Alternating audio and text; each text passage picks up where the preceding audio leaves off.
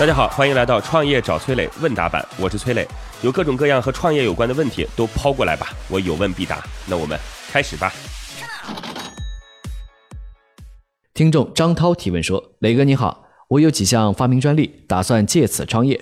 不过我们目前缺乏足够的启动资金，我打算把我的商业计划书发到投资人的邮箱，但是又有些担心。一方面是因为投资人的邮箱可能是助手打理的，很难获得有效的关注；另外一方面就是担心泄密的问题。所以想问一问磊哥，投递商业计划书到投资人邮箱是否靠谱，或者有没有什么其他可靠的渠道可以联系到投资人呢？呃，在邮箱中发商业计划书，应该是一个就是。大多数人使用的方式，但是很遗憾的告诉各位，这件事情就如同大海捞针一般。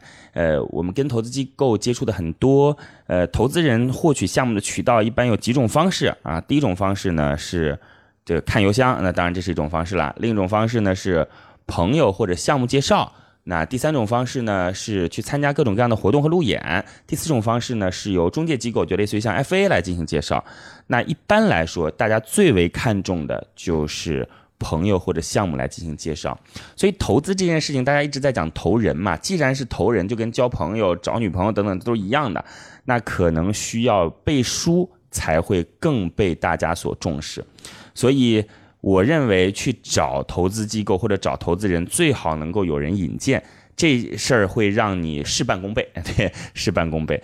乐客独角兽当然也会有这样的服务内容啦，就是我们也会链接了国内五百多家机构。当然，这个前提还是你本身的项目要值得被推荐，否则光推荐不靠谱的项目，这个推荐人的倍数也会大打折扣。啊，所以如果你是一个靠谱的项目的话，你认为自己能够去打动投资人的话，欢迎您跟乐客独角兽进行联系。经过我们的这种判断之后，也希望能够帮您找到匹配的合适的投资人，好吧？祝您成功，谢谢。在这儿要告诉各位哦，我们有一个乐客独角兽创业社群，这是我做的创业社群。呃，我们帮您对接投资机构，帮您链接不同行业和不同的资源。然后呢，每天还会有课程，线下还会有各种活动。您在各个地区啊。在西北地区，在东北地区都有组织啊。那么加入的方式，加我的个人微信号八六六二幺幺八六六二幺幺，期待着您的参与。那我们在乐客独角兽再见吧。网友疾风提问说：最近 ofo 用小黄车抵押给阿里借款十七亿的新闻闹得沸沸扬扬，请问磊哥是什么原因导致 ofo 出现如今的这种情况呢？嗯。什么原因导致的？那肯定会有几个原因嘛。第一个就是最早那批车质量比较差，然后用户素质也不是太高，嗯，那实在放在街边风吹雨淋的环境也不是太好，损坏率很高，那用户体验就会差。尤其是政府对于 offer 和摩拜大量的开始进行清理工作之后，骑起来没那么方便了，就会导致那个恶性循环，就找车不太方便。那找车不方便的，干脆就不使用这个所谓最后一公里的交通工具了吧？以前没有这个不是也挺好嘛？有些政府本身就有自己过去井井有条的，就是市政公共共享单车。所以用户体验下降，导致恶性循环，最终的结果就是不赚钱。那其实之前 offer 已经融了一笔钱了，那阿里给的，然后这次又来进行就是质押单车的借款，说明一个很简单的道理，就是共享单车不赚钱，而且亏本严重。目前我们所得到的数据，大概像 offer 这样的企业，一个月的运营成本在四到五个亿啊，四到五个亿，也就意味着十七亿，大概也就只能用三四个月吧。那你说这如果用完了，还没有去解决？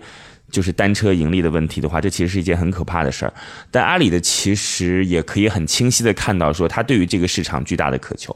呃，如果说就 offer 在这一次呃质押结束之后。然后运营仍然有问题的话，这个车子就有可能改颜色了，就可能不是 不是 offer 的，有可能就是 hello back 的了。但不管如何，这件事情对于我们来讲啊，在我们身上最终能够就是感受到的，就应该是价格不断的上涨嘛。以前免费骑，后来变成一块钱一次。前两天我有一次太阳很好去骑车。